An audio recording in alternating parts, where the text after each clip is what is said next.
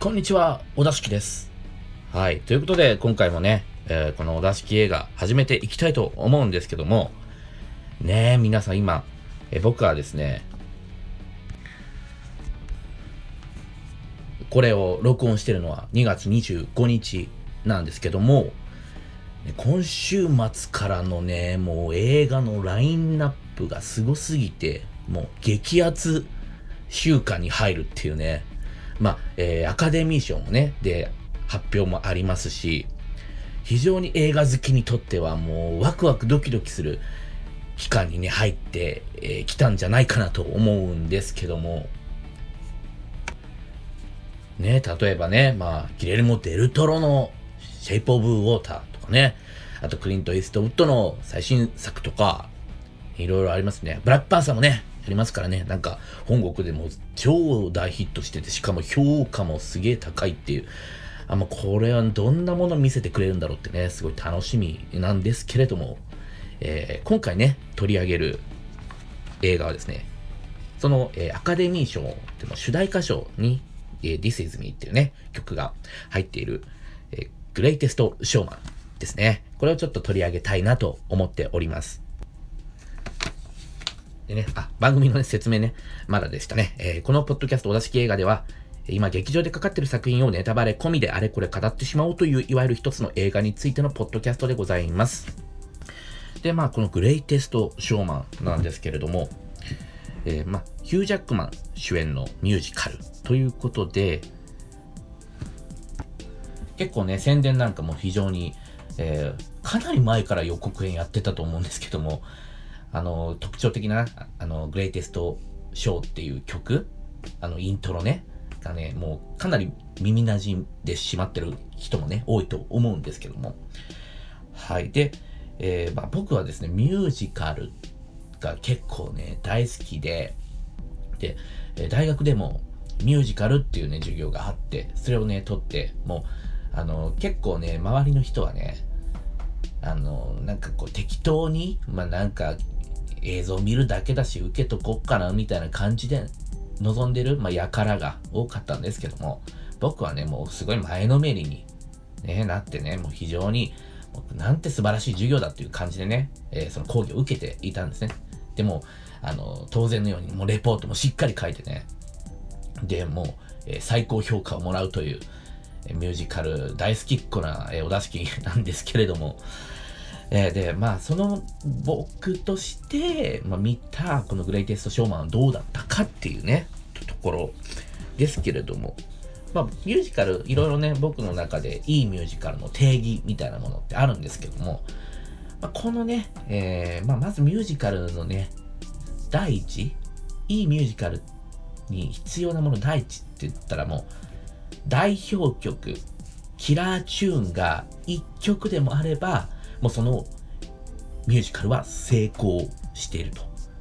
もう僕はそれだけでいいと思ってます。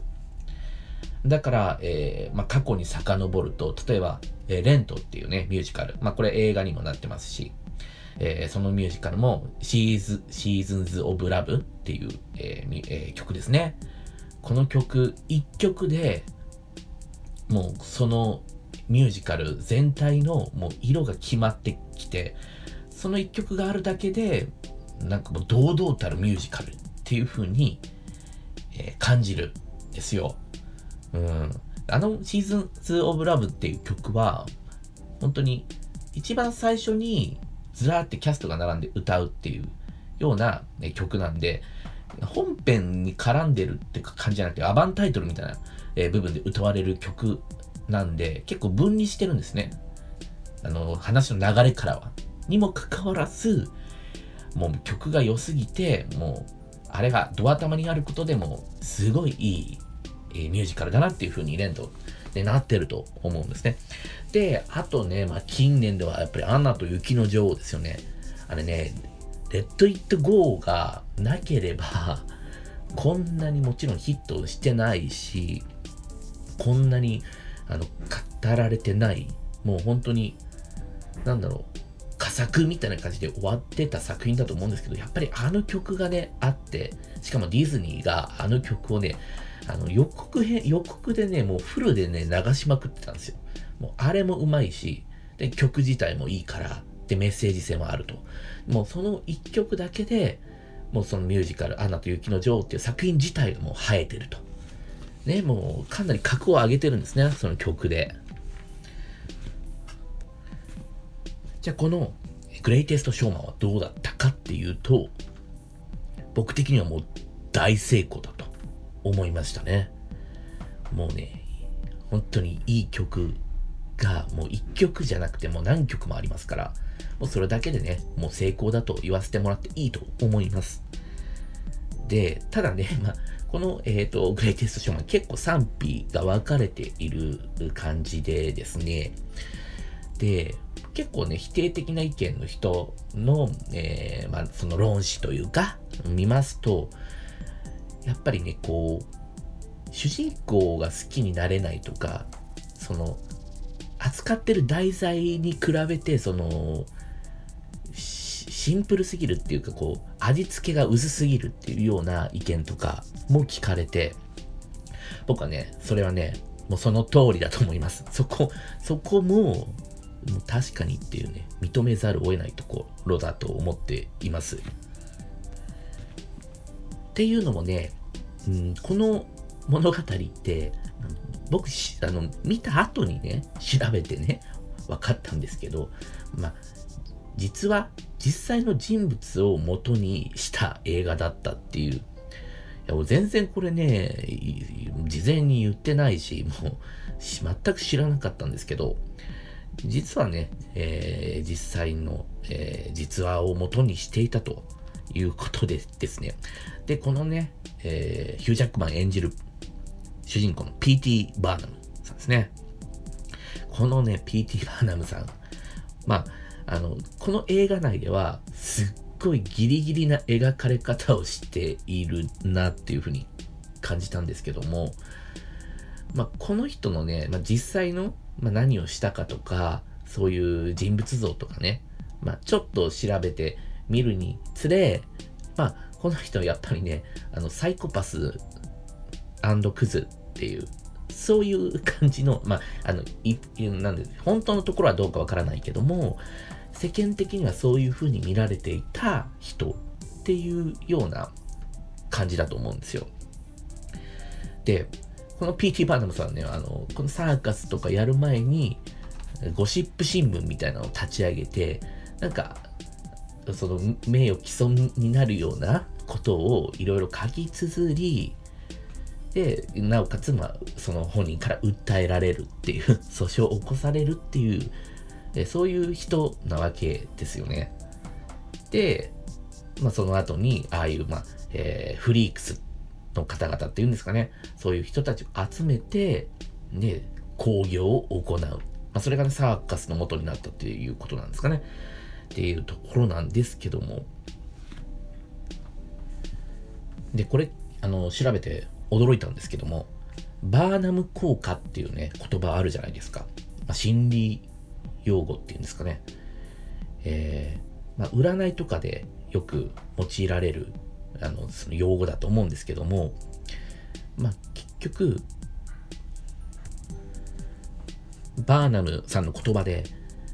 誰にでも当てはまる要点っていうものがあるというふうに言ってると。で、それが、えー、まあ、バーナム効果っていうふうに後に言われるようになったらしいんですけども、ね、例えば A 型は真面目っていうふうに言われたら A 型の人は、あ、確かに僕真面目かもしれないなっていうふうに感じて、この A 型は真面目、まあ、この血液型占いって当たってるなっていうふうに思ってしまうっていうことを、そのえ、バーナム効果って言葉を生み出した。生み出したっていうか、まあ、あの、そ、そのきっかけとなった人っていうね、人だったっていうの。知らず知らずね、この、P.T. バーナムっていう人のね、その理論に知らず知らずに触れてたっていうね、のはちょっと驚きましたけれども、まあ、この言葉をね、聞くにつけね、やっぱり、この P.T. バーナムっていう人って人の興味を引くっていうことに対して、あの、てらいがないというか、もう、あの、別に嘘でも何でもいいから、人の興味を引くっていうことに対して、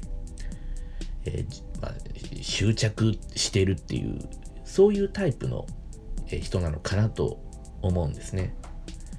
で、えー、まあ実際この映画の話に戻ると、このグレイテストショーマンどうだったかっていうと、まあ、若干ね、そういう節はね、描かれてたりはするんですよ。その、まずサーカス、このショーをやる前に、博物館を開くわけですね。で、博物館開いた時に、なんか、ナポレオンですかね。なんか、普通に人を串串刺しにしてる、そういう、あの、もう、剥製、マネキンかな？マネキンを、あの、そこに展示して、もう、全然ね、キラキラ笑ってんですよ。あの、ここで僕、ゾッとして こいつやべえんじゃねえか。それまでね、そんなそ、あの、描写は、まあ、一切ないんですよ。一切ないにもかかわらず、もうそこで急にサイコパス出してくるから、もうびっくりしちゃったんですけども、しかもそれは娘2人にね、見せてるっていうね、もう何のてらいもなく、どう、どうだ？これ、面白いやろ、つって、ゲハゲハ笑ってるっていう、これは怖いなと 思ったんですけども、まあ、そういう描写とかね、ちょっとあるんですけども、あとまあ、その後のね、あのフリークス、まあユニークな人募集っていう感じでしたかね。それで、それをバンバン娘たちにもね、こう、えー、は、あの、貼らせてポスターで、こう、人集めをするっていう。で、そそのアイデアに行き着くまでの、で、実際実行に移すまでの葛藤とか全くないから、もうナチュラルに下水っていうね こいつ、もう本当になんか、そう両親とかそういうことはと置いといて本当に人の興味を引くっていうことに対してうんのあのそそこしかないんだっていうサイコパス感っていうのがねちょっとありまして。でも僕思うんですけどその、えー、フリークスの方たちと面談、まあ、オーディションみたいなことをね、するわけですけども、その時に全くね、この、えー、P.T. バーナムは、うん、そういう差別的な目線っていうのは全くないんじゃないかなと思ったんですよね。もう普通に、お前面白いな、お前いいじゃんいいじゃんって感じで握手して、どんどんどんどん自分のサーカスさんに、ま、招き入れるっていう、そういう描写があって、で、まあ、あのこの作品の、うん、P.T. バーナムに嫌悪感を抱くっていう人は、多分、あの、金儲けに利用してるっていう風な構造をやっぱりそこに見出しちゃって、それで、あの、否定的な気持ちになっちゃうんだと思うんですけど、で、それももちろんで、その、それも事実だからわかるんですけども、でも、僕はこの人って結局、なんだ、人をフラットに見てる人なんだなっていう風に捉えたんで、そこの違和感っていうのは、まあ、あの、ちょっと最初ね、サイコパスでびっくりしたっていうのはあるけども、でもそこに引いたりとかは、嫌悪感とか僕はなかったんで、もうそこのところはね、もう自分の中でクリアしちゃいましたね。うん。で、えまあ、